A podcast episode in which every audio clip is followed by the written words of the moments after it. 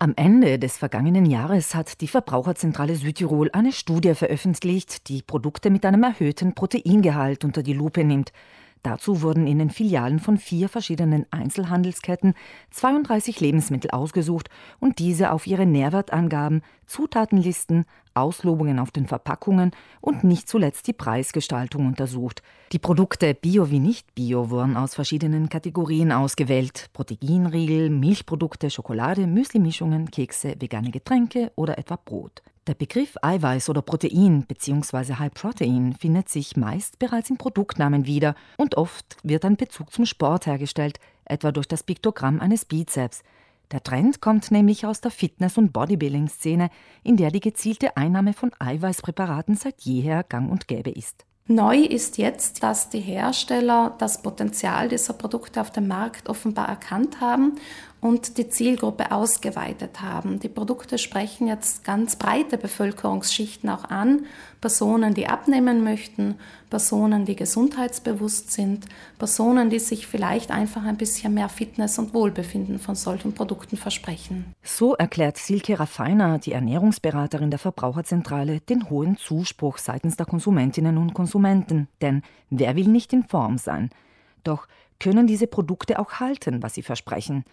Proteine gelten gemeinhin als Fitmacher und sorgen für ein lang anhaltendes Sättigungsgefühl.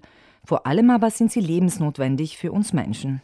Sie sind sozusagen wirklich Baustoffe für verschiedene Bestandteile des menschlichen Körpers, also einmal für die Muskelfasern, aber auch für das Bindegewebe, beispielsweise für Knorpel und Sehnen, auch für die Knochen. Außerdem sind sie der Rohstoff für viele Botenstoffe im Körper. Kein Wunder also, dass eine geschickte Vermarktung dieser so wichtigen Nährstoffe fast unweigerlich Erfolg haben muss. Damit ein Müsliriegel oder etwa ein Trinkjoghurt als Hochproteinprodukt verkauft werden darf, muss der Proteingehalt gesetzlich mindestens 20 Prozent des Energiegehalts, also der Menge an Kilokalorien, ausmachen. Die Hersteller erreichen dies häufig durch Verwendung gezielt von proteinreichen Zutaten oder durch Anreicherung, also indem sie isolierte Proteine aus anderen Lebensmitteln dann als Zutaten verwenden.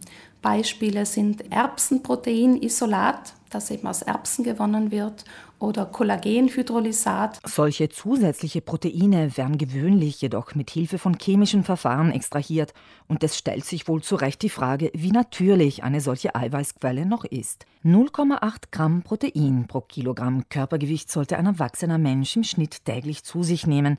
Bei einem Körpergewicht von beispielsweise 70 Kilo sind das 56 Gramm.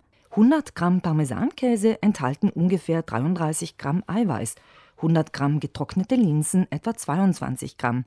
Allein diese beiden Mengen würden einen Erwachsenen also mit ausreichend Proteinen versorgen, weshalb Silke Raffiner, die Ernährungsberaterin der Verbraucherzentrale Südtirol, in Bezug auf den Trend der Hochproteinprodukte vor allem eines feststellt. Die meisten Menschen sind nicht auf solche Proteinprodukte angewiesen, um ihren Proteinbedarf zu decken.